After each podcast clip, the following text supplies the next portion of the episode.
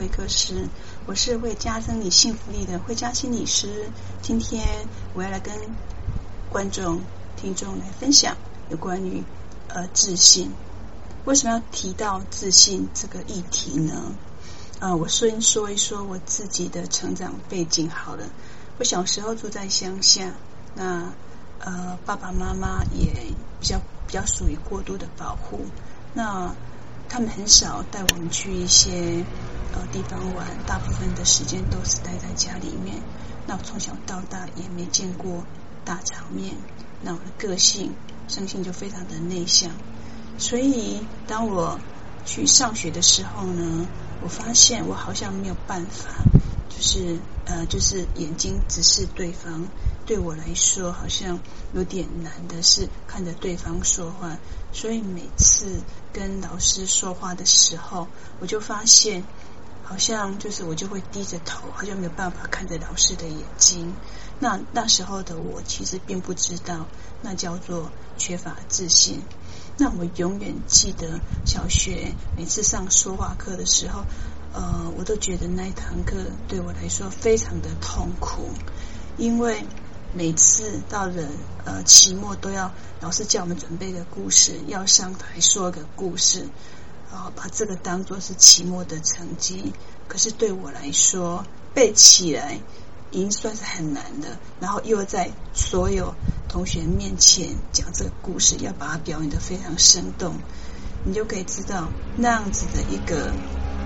工作，那样一个任务对我来说就非常的困难。但是就是呃。当我下台之后呢，就对自己的表现又很不满意，就会陷入了自责，甚至是自卑。那国中的时候，我读的是呃全校的升学班。那其实我们班上，我们那时候一个年级大概二十几班，那我是读在那种前一前二的班级。可是这个班是聚集的各班的精英，全部聚聚集在一起哦。你就可以知道是这是人人外有人，天外有天，所以很难就是在成绩表现上面让自己得到自信。那我的弟弟妹妹呢？哎呀，刚好跟我不一样，他们好像在学业成绩上面好像比我能驾轻就熟，所以呃，他们常常就是全校前几名，甚至后来也都是拿到县长奖。那我一直觉得自己好像不是很笨，可是好像没有办法呃透过成绩呃去展现个人的自信。直到我开始学习心理学，我才发现哦，心理学里面有个叫多元智能。那过去不管是国中或是高中，我们都有做过智力测验。那其实智力测验里面普遍比较测的就是你的。语文智力，还有数学，还有你图文，还有空间方面的智能，从头到尾也没有测到你的音乐智能啊，或是你的表演啊，或是你的 EQ 啊，完全没有。但是其实我可能在数学或是国文没那么强，可是或许我在 EQ 上面就比弟弟妹妹来得优秀，甚至我有表演的天分。但是呢，在那个年代，这个好像确实。没有办法去凸显你透过另类的才能去得到别人的肯定，所以啊、后来我学了咨商之后呢，我也开始用我所学的一些智商理论，然后去治愈自己自己的一些问题。所以很多人会问我说，为什么想去学智商呢？然后他们就说，你不会觉得听别人。听个案说这些很痛苦的故事，或是有点人性阴暗面的故事，你不觉得就是还压力蛮大的吗？可是对我来说，我自己常常有独处的机会，常常在思考我到底是一个什么样的人，然后我为什么没有办法像弟弟妹妹那样优秀，甚至好像。同学都好像哎，随便考就随便的就考得很棒，可是好像我没办法，我到底问题出在哪边呢？我开始去治疗我自己的呃缺乏自信的问题。那我后来发现，哎，慢慢的，我透过一些智商理论的呃内容，还包括就是去实际去操作。像比如说，我自己就会踏出自己的舒适圈，去交朋友，练习说话，练习表达。然后，哎，后来我慢慢成了一个心理师之后，我透过呃接案的过程当中，从个案的故事当中带给我很大的信心。因为当我能够用咨商理论去帮助他们，呃，把心里面的困扰。解决之后，我就发现，哎，自己原来是有能力的人，所以有能力的人这件事情带给我一个自信。那我开始在会谈室里面去观察我的个案，我发现，呃，其实有蛮大比例的个案其实都有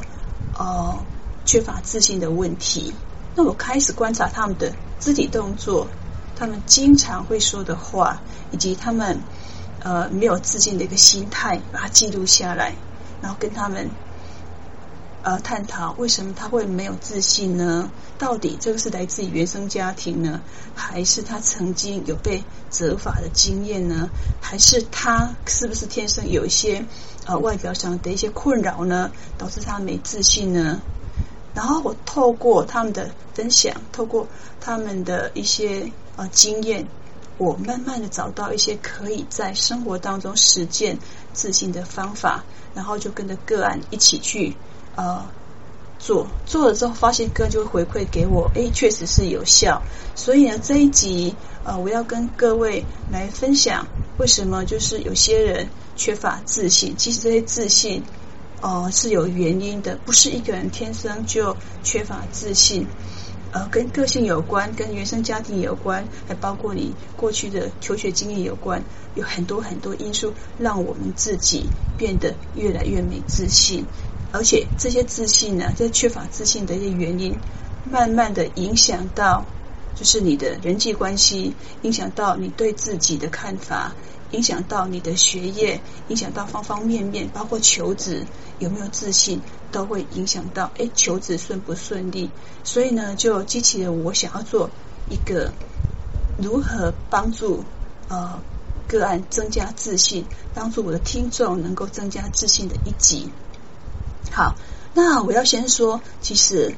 呃，增加自信、缺乏自信，你会观察到一大堆没有自信的。人其实他并没有喜欢自己，他并不了解自己，所以缺乏自信下面有个更深层的，就是不了解自己，不喜欢自己。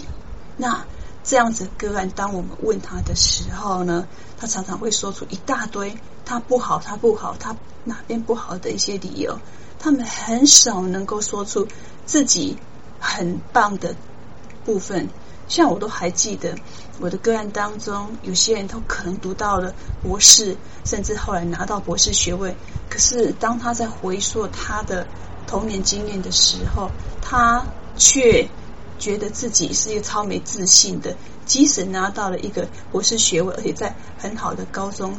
呃教书，带着一群厉害的高中生去参加科展，这样子应该是当他很有自信的吧？可是他在。这部分或许带给他自己，可是其他部分对人的部分、对自己的部分，也并不是真的那么有自信。那我现在讲讲，就是有关于，哎，你可以试着去观察自己的肢体动作。呃，通常肢体动作是一种呃非语言的沟通方式，它可以反映出一个人的情绪、一个人的态度和个性。我们通常展现出来的肢体。动作、肢体语言会影响到他人对我们的印象跟评价，这也是为什么就是去工作、去求职的时候，有些人呃就求职还蛮顺利的，可是有些人他光是去求职，他就不知道该要怎么去回应主考官的呃问题，然后他也没有办法很认真的看着或是眼神只是主考官。对他来说，他好像就是明明书读了这么多，大学毕业了，可是明明脑袋很有料，可是却没有办法在呃面试的时候展现出自己真实的能力，因为自缺乏自信，让他没有办法顺利的去找到工作。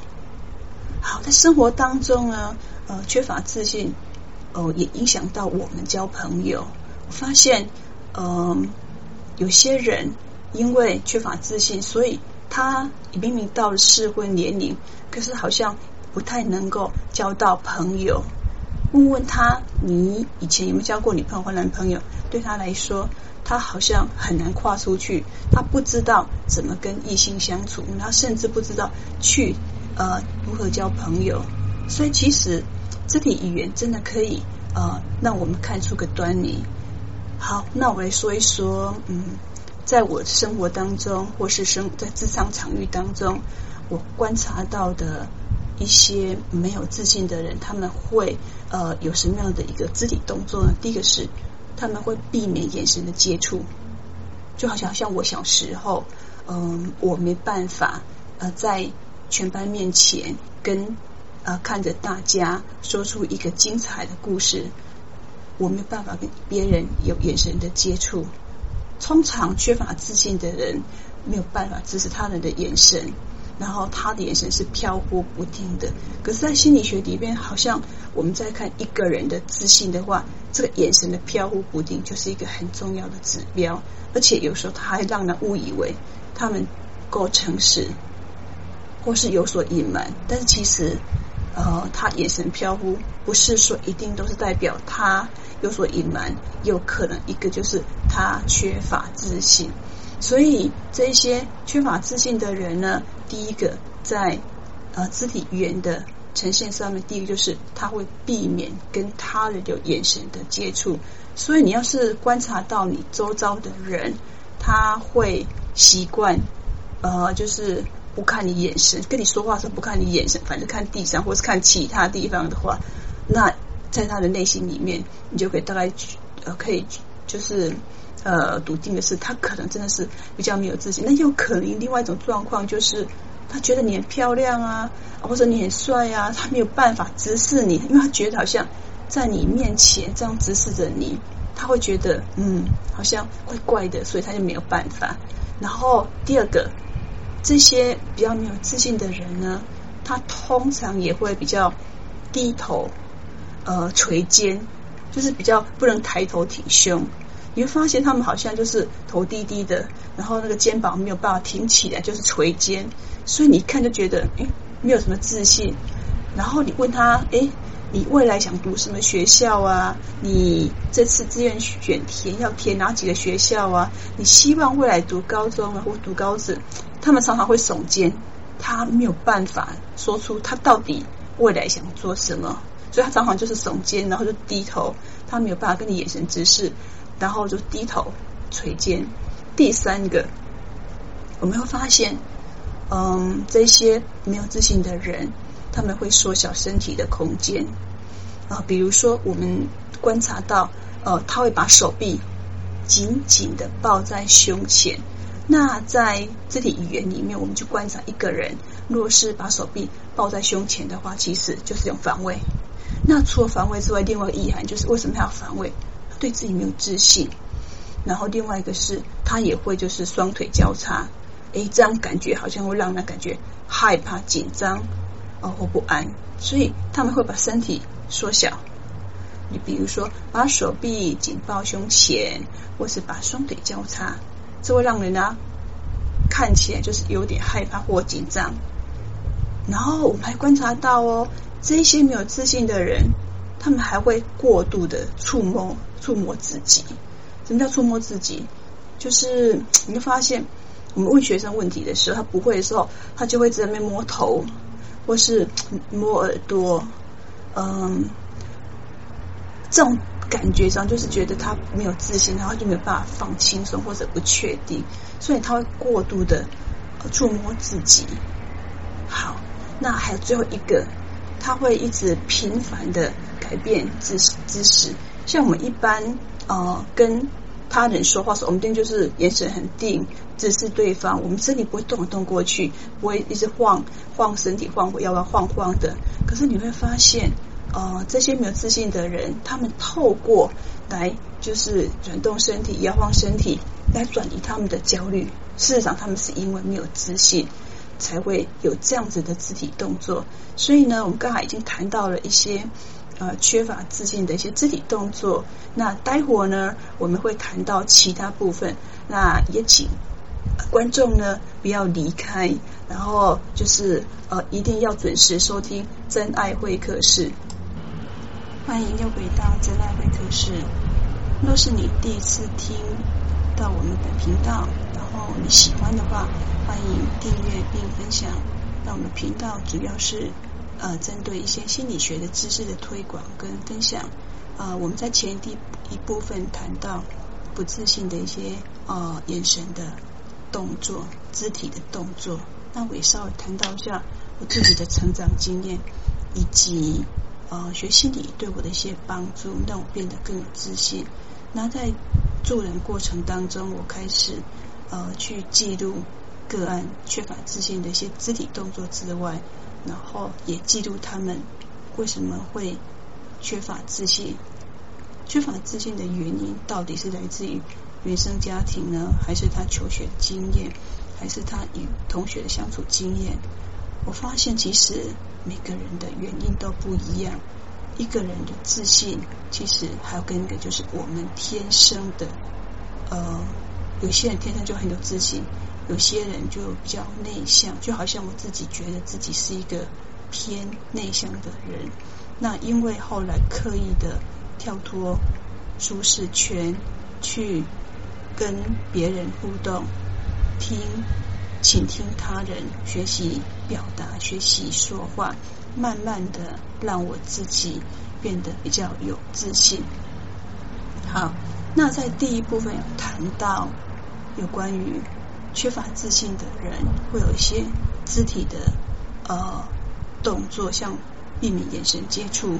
比较会低头垂肩，然后习惯性的把身体会呃缩小，就是像手臂紧紧的抱在胸前，或是双腿交叉。然后还会就是摸摸头啊，会过度的触摸自己，频繁的改变姿势，他没有办法稳定持续的呃跟你同一个姿势说话，或是跟你聊天，他一直都会摇晃晃的。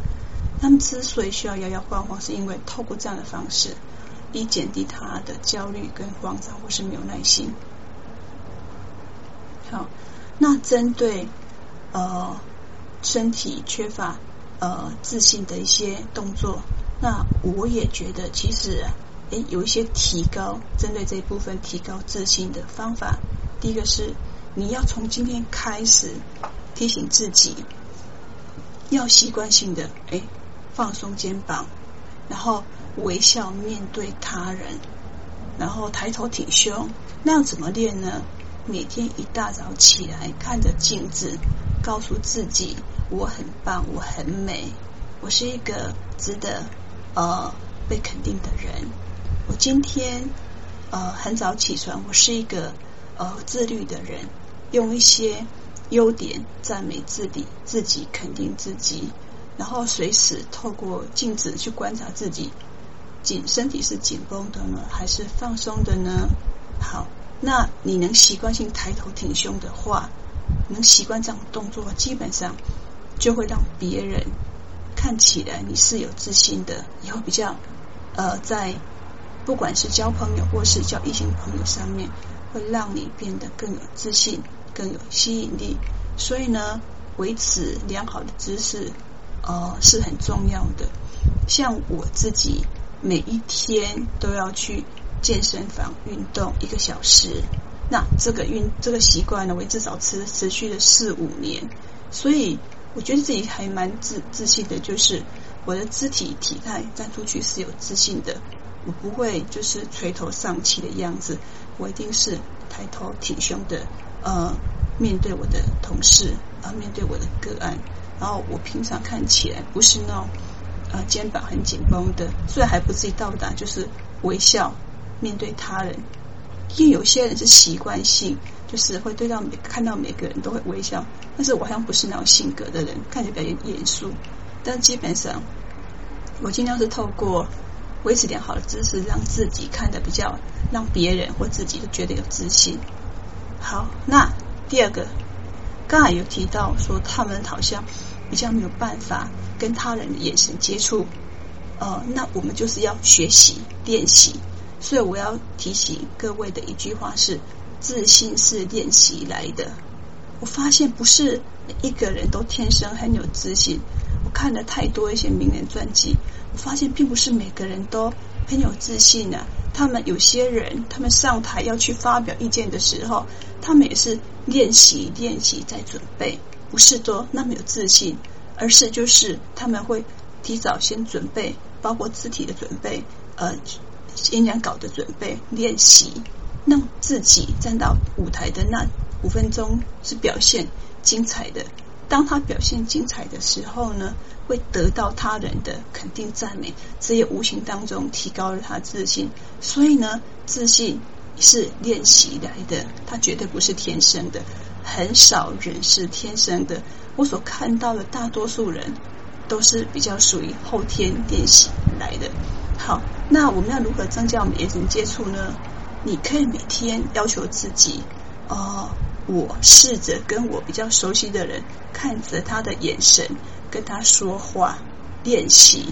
然后因为他跟你够熟，你可以问他说：“你们觉得我这样子看着你的眼睛跟你说话，感觉比较诚意、比较有自信呢？”诶，我觉得当你要是这样说的话，你的朋友应该会很愿意跟你呃回馈。所以我觉得你就先找你熟悉的朋友。啊，或是说你的家人先练习眼神的接触，甚至你一早起来就对着你的镜子练习，看着镜中的自己，然后说出一些赞美自己的话。我觉得，呃，一开始你可能觉得好像怪怪的，但是不自在。可是装久了，或是做久了，慢慢的那个内化自己，或甚至是催眠自己，那种自信就出来了。所以呢，我是觉得。练习是很重要的一部分哦。第三个部分，要如何扩大身体的空间呢？诶，刚刚提到你们习惯性好像会身体会会会把它抱抱着在胸前，这时候你习惯就是张开手臂，然后呃让你的腿好、哦、是分开的，不是这样紧缩着的，让你的整个看起来是比较权威、更有能力的。所以要提醒自己，诶。不要那个，就是双腿不要交叉啦。然后自己是不是现在又习惯性的把手臂交叉在胸前呢？其实这样子会让别人好像觉得你对他有敌意，比较防范。所以呢，要扩大自己的身体空间。然后呢，呃，还有第四个，就是不要一直摸自己，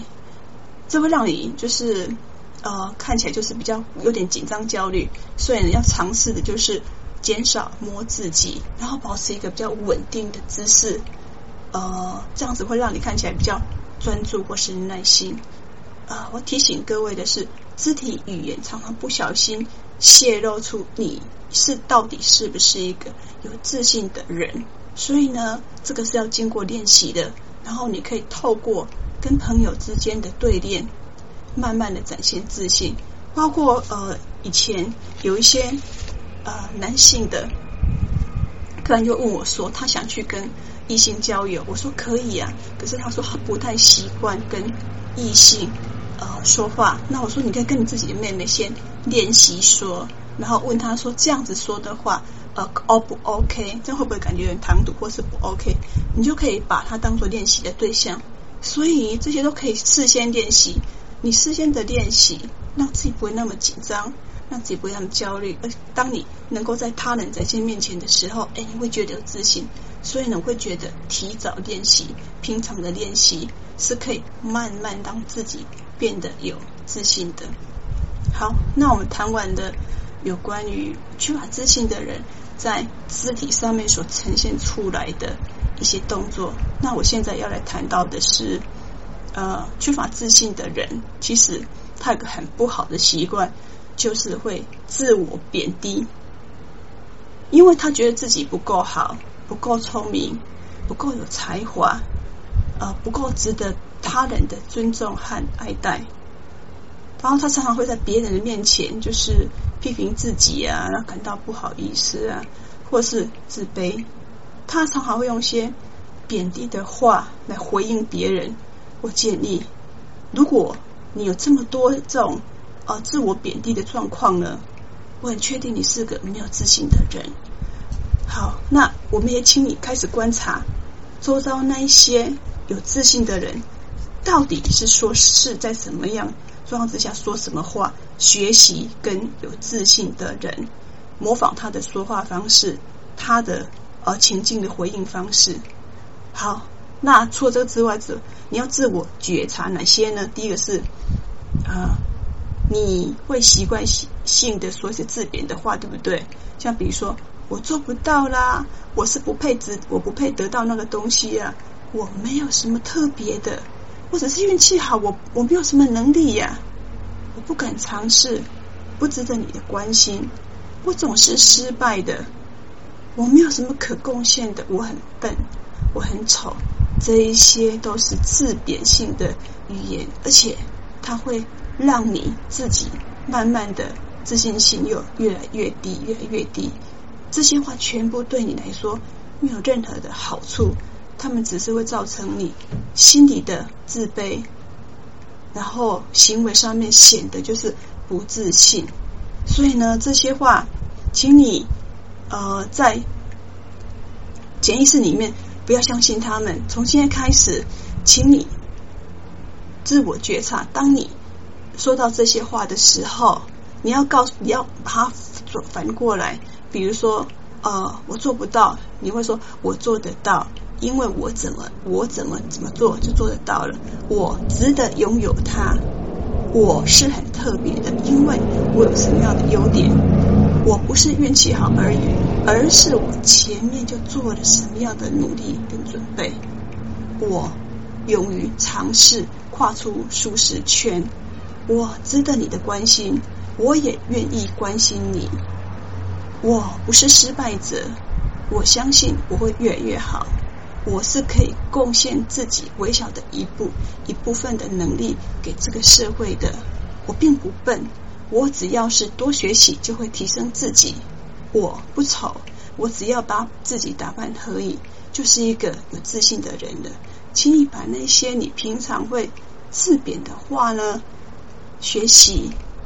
把它反向写过来。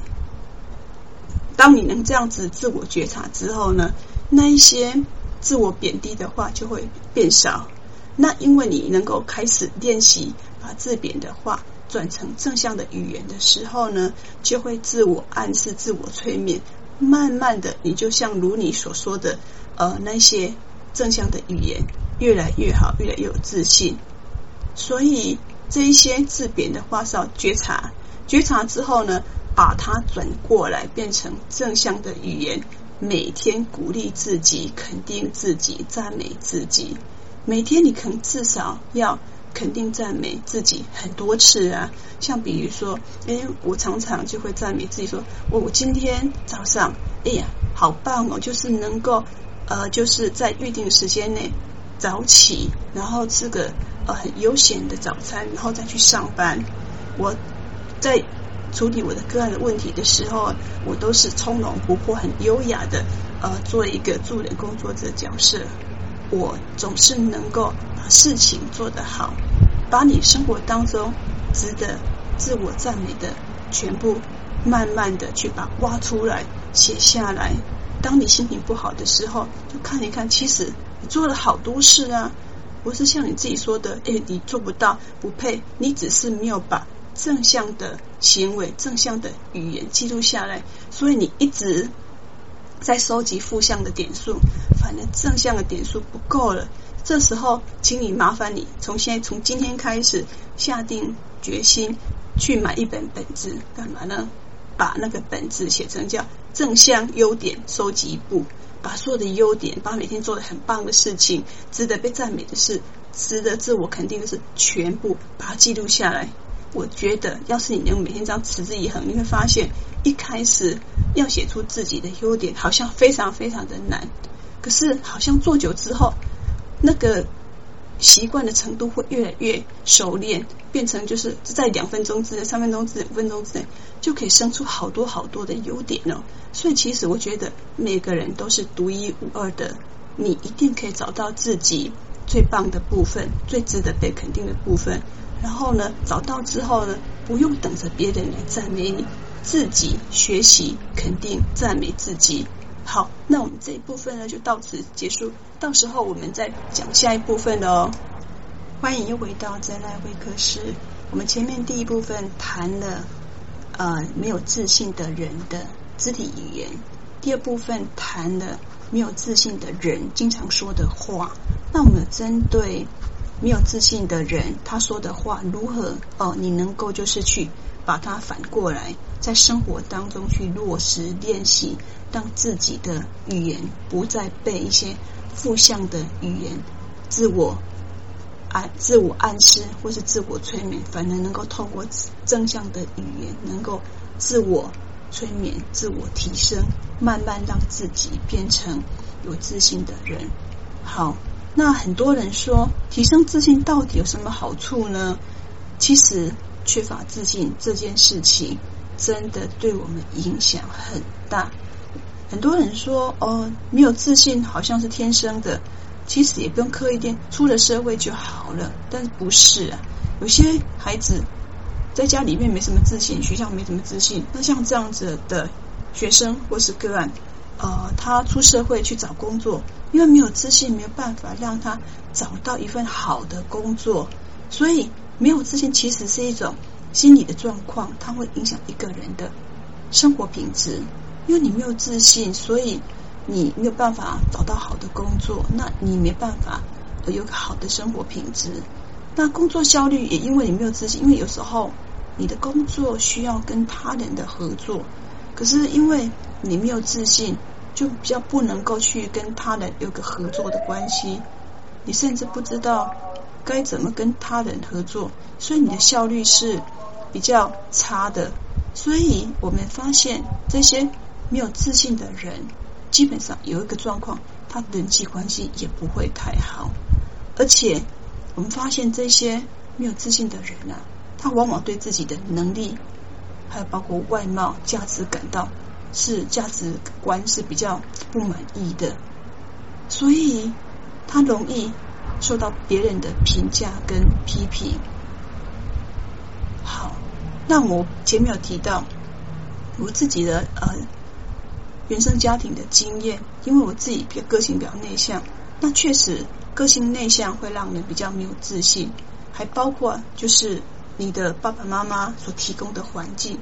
也会让你有没有自信。我就记得我们家是一个很典型的公务人员家庭，所以我们生活都很单纯，我们也没有太多机会可以见识到其他的人。但是我的同学们，他们家开的是杂货店啊，或是超市，所以他们放学之后或平常在家里面就要帮忙卖东西啊，或是记账。所以呢，他们每天看到的人，呃，接触到的人都比我多很多。所以对他们来说，跟这么不一、跟自己不熟悉的人，呃，互动好像是稀松平常。可是对我来说，不熟悉的人，我好像一开始。没有办法踏出去跟他互动，所以有部分确实是呃家庭的资源、家庭的一个环境，让我们有没有变变成有没有自信？好，那比较糟的状况就是呃童年的经验。呃，我在做一些有关你家家暴或是受虐的一些个案的时候，我发现他们的自自信程度真的是很低很低。他们的自信低到你都无法想象，因为他们是长期遭受家庭暴力，长期被虐待，长期是被忽视的那一种小孩，或是呃家里面的就是比较不重不重视的小孩，所以他们长期的受到这种负向负能量的影响，对对自己产生了很多一些负面的认知，就是我们刚刚前面提到，我不值得被爱。我不够好，我是很糟糕的，我没有能力得到我拥有的，因为他在生活当中，那一些人三不五时就用毒性的语言去喂养他，很他很很难能够得到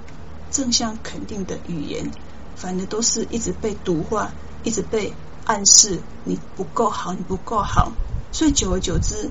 这样子的孩子，你说他会有自信吗？我觉得是相当困难的。所以童年的经历确实不是每个人都可以呃去选择自己的爸爸妈妈或自己的成长环境。但是假设你今天呢已经长大了，你发现你的呃缺乏自信是来自于家庭暴力，或是呃曾经被虐待，或是被忽视，呃你产生很多负面的一些认知。啊，导致于你在看待自己的时候没有办法觉得自己是啊值得被尊重、值得接受、值得得到一些资源的人，甚至你在交朋友的过程当中也觉得自己不配得到这份情感，这些都影响到他整个自信，所以他这样子的经历是很让难很难让他变得有自信的。还有一个叫做社会环境。我们的社会环境也会让一个人变得有没有自信。如果一个人，而且就好像我自己，呃，国小的时候是普通班，那时候没有特别的，呃，都是普通班，所以大家的程度，呃，不会差距太大，然后可能都不会考得太差。可是当有一天，呃，我在一个竞争压力大的一个呃升学班的时候。那是那个年代，因为不重视多元的能力，只重重视国因素的一些能力。这样子的话，当然我人比人总会就是不如人，但是其实那并不是真正的我很差，而是我被放在一个高压力、高竞争的社会当中，才会变得比较没有那么的 OK。但其实真正我并不是那么那么呃，就是没有自信的。所以呢，要是我能够意识到这个问题的话，诶，或许我就不会自卑那么久了。所以，呃，你也可以一开始不要把自己放在一个高压力的竞争的一个环境当中，你或许可以呃去就读一个比较普通的，不用压力那么大，而是让你能够建立自信的一个环境，让你的自信慢慢建立。能力被肯定之后，或许你可以再把自己呃再放到比较压力稍微大一点的这样子的循序渐进的话，或许你的自信就会慢慢慢慢的建立了，而不是呃在高压下面让你觉得好像自己不如人，能力很差，甚至后来你还得了忧郁症。所以呢，环境确实是影响一个人的。好。那有个叫个性特质，就好像我前面在提到自己的内向的特质，呃，确实让我比较没有自信。我的爸爸妈妈也没有办法像有些爸爸妈妈提供他们去呃国外玩啊，会很多呃去外面增广见闻的一些活动，所以我的个性确实造成我比较没有自信，我甚至有点过度敏感。那其实长大之后，我们可以透过。社交技巧的提升，还有学习、看书，甚至就好像我后来大大学毕业之后，我会刻意的去练习跟陌生人，呃，就是谈话啊、后来因为这样子喜欢跟陌生人谈话，让我变成了一个心理师。对于我来说，我发现跟陌生人谈话并不是一件很困难的事，而且确实我也能够从呃帮助个人当中让我找到自信。所以呢，我觉得要从自己能够找到自信的一个环境当中去建立自信是非常重要的。然后，因为假设真的是你是天生个性使然，很难呃交朋友，很难就是跨出去的话，或许一开始的话，可能可以透过呃个别咨商的方式，在咨商师的引导带领下面，慢慢的去实践学习一些社交技巧。透过演练过程当中，慢慢建立自信也是可以的。所以同样是个性的问题，可是到底你要用什么样的方式来处理你这种因为个性造成的低低自信或低自尊？可能就是有些人适合放在呃，就是自己去闯一闯啊，但是有些人比较适合放在用社交技巧班去慢慢提升，有些人就比较适合放的是跟心理咨商师。去透过物谈去找到自己的自信，或许都可以，你都可以去尝试，因为这个方法或许对你有效，但是对他人可能没有效。但是呢，你可以多方涉略，多方学习，就找到不同的资源跟能力的。好，那我们发现这一些没有自信的人，其实他有一些普遍有一些心理问题，就好像我前面跟你说的，我的个案里面其实有很多呃，都有一些自信的问题。那他们其实伴随有一些心理的问题，也就是说，因为缺乏自信，所以他们患有一些呃一些心理的困扰。他们在人际上面比较自闭，比较没有办法跨出去。然后他们常常很多事情，他们选择的是压抑藏起来。可是很多事情是发生了，并不代表他就不会留下痕迹。事实上错了，只要是人，他在。呃，我们生生理或心理发生过的，它就储存在我们的记忆里面，或是肌肉的记忆。所以这些心理的问题，慢慢就衍生叫做精神疾病，像忧忧郁症、焦虑症、强迫症，或是其他一些心理障碍。这全部都是来自于就是，诶，个性使然，然后没有自信，你没有办法有个固定的让你的情绪有个疏解的管道，所以导致你都是又把它藏起来、藏起来，压抑过度的压抑。可是过度的压抑就让你产生了心理的疾病，所以这些问题会影响呃我们的思维方式，还有情绪状态，还有行为模式。使我们在看待我们的自己呃还有世界的时候，会产生一些比较负面的看法，甚至会严重的打击到呃自信心。所以呢，因为没有自信而造成就是一些心理的困扰。那这些心理困扰呢，后来又影响到其他方方面面。包括求职，包括人际，因为假设你有些心理困扰的话，你可能交朋友会有障碍。那你有心理困扰的话，可能去求职的时候，可能因为你要稳定就医，所以呢就会跟主管要求有额外的假期，可是好像似乎没有办法，所以就好像会有一个恶性循环。所以呢，没有自信真的是一个我们心里一个很很重要的一个问题。我们都是能够从多个方面来了解自己的话，或许慢慢的，哦，我们就能够克服这些问题。但是呢，我觉得，嗯，透过心理师的协助，呃，是比较能够达到一个找到根源，因为你能找到根源的地方的话，才能够让你变得就是呃自信慢慢慢建立起来。所以。自信是练习来的，但是是必须在有人的引导还有教导之下，慢慢慢慢提升。好，这是有关于哦自信不对我们就是呃一些造成的一些可能的一些原因。好，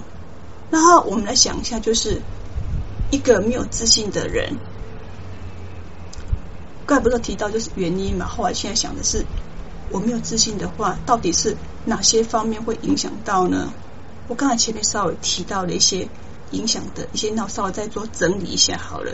第一个是叫情绪，呃，因为他没有自信，他对自己能力没有办法肯定，所以他比较容易焦虑或紧张，或比较有些内疚、负面的情绪。然后在行为部分的话，就好像我自己小时候，我没有办法上台去做。呃，一些表演或是面对群众，所以缺乏自信，让我比较没有办法上台。那我在交朋友上面稍微好一点，因为呃，我还能够去私底下交一些朋友，我只是没有办法公开当中去表达意见，所以还好一点。那至于工作的影响的话，哦、呃，确实，呃，要去面试的话，缺乏自信会让你影响到你是否能够得到一份。工作，所以我觉得他可以提早先预练、预演、练习，能够当自己在去面试之前呢，先模拟一下，然后透过就是别人帮你就是问问题，你试着去回答看看，那这样子或许就可以让自己得到一个工作的机会。那因为得到工作机会，就有机会在工作场上去啊、呃、建立自信，让自己的能力慢慢被肯定。所以呢，我觉得很重要的是，缺乏自信的人一定要跨出舒适圈，然后去刻意的练习，不管在言语上的一些啊、修正，或是行